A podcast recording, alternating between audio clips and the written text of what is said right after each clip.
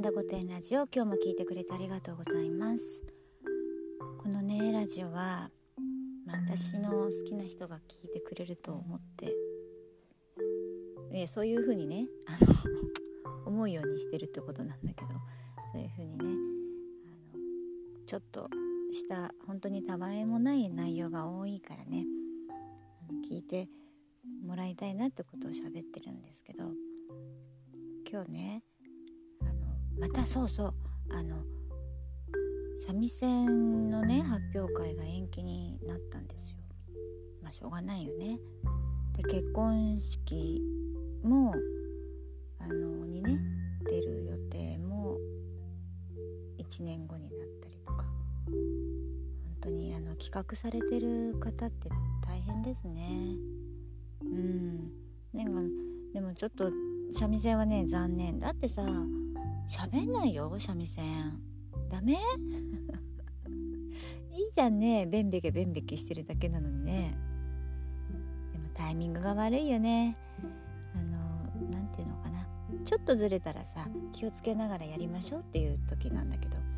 完全に飛ばなさいみたいな時って主催者としてはキャンセルのこととか考えたらもうやめちゃった方が気が楽だしね。うん。ということで、うん、せっかくあったお仕事がなくなってしまうっていうのもポツポツ出始めてますよ。うん、でねあの三味線は三味線でやってるんだけど私あのほらスコップ三味線をやってるじゃない？信じやってるじゃないって知らないか。スコップをペケペケやるね。あのなんだろうね。あれは芸じゃなくてあれはあれでねちゃんと大会があるからあちゃんと存在しうる芸事芸事じゃない何なんだろうねあれね。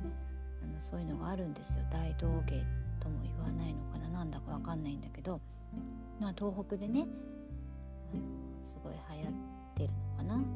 かあの世界大会とかやってますけど。その辺のねスコップを買ってあの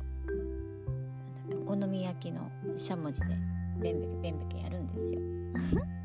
それをめっちゃ楽しいからって言うんだけど伝わんないのよ。私もね見ては楽しいけどやっぱりおしゃれじゃないからやりたいってならないじゃない？でもね実際目の前で見たり自分がやるとあのねめっちゃ面白いの。なんつうのかな？やっぱりさあのー、見るよりやる方が面白いよね。てそう見たい見るとさやっぱ自分軸で批評をするじゃない、うん、だ自分の好き嫌いが当然もちろんあるしさあの、人の声とかどうとか大変そうとかねあの綺麗に見た目が綺麗じゃないとかまああるんだけどさいざやってみるとさやってみるとそのなんか難しさとか大変さとか面白さがわかるからやっぱ見てるだけの人の感想を聞いてもねダメよね。だからさあの鬼滅を知らないのに私鬼滅語ってるけどさやっぱ見てから語れよっていうことじゃない？いや見たいんだよ見てもあんまりあの私はうまいこと説明できないんだけど見ない人とかさやってない人の話で載せられるってやっぱりすごいよね。あのすごいよねっていうかなんかちょっと話がずれて ずれずれてきてんだけど私あの営業をねしててあの香水というかね香りを売らなきゃいけなかった時にほとんどの営業マンの人はね、まあ、香りは好き嫌いがあるからそのサンプルを持ってそのもちろん中身のね良さも説明したいしボトルだったりとかその香りがいかにいいかっていうのを説明して営業をしたいっていうんだけど私は本当にサンプルいらないと思ったの。っていうのは香りは本当に好き嫌いがあるからこそ香らさないであのすごいいい香りなんですよ例えばこんな感じのいい香りっていうと自分の中のいい香りを想像してくれるじゃないですかだからあえて物を見せない方が物が売れるっていう原理があるんですよ。あね、要は私売れたんですよ。その香水が。サンプル持って歩いてる人より。うん、あの妄想させる方がお金が取れるというか。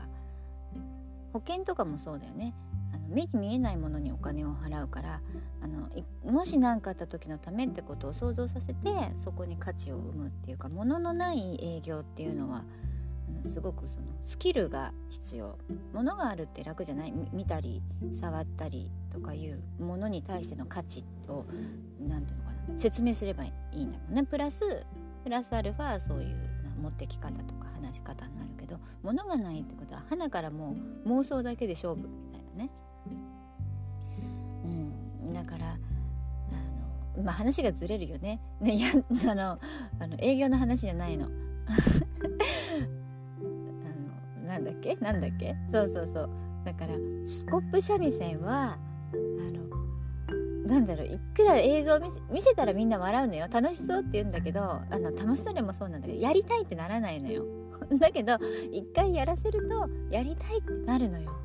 だ何でもそうなんだよね。体感して楽しいって理論的なことじゃなくて心が感じることだから心が楽しいって思っちゃったらえっと思ってたものでも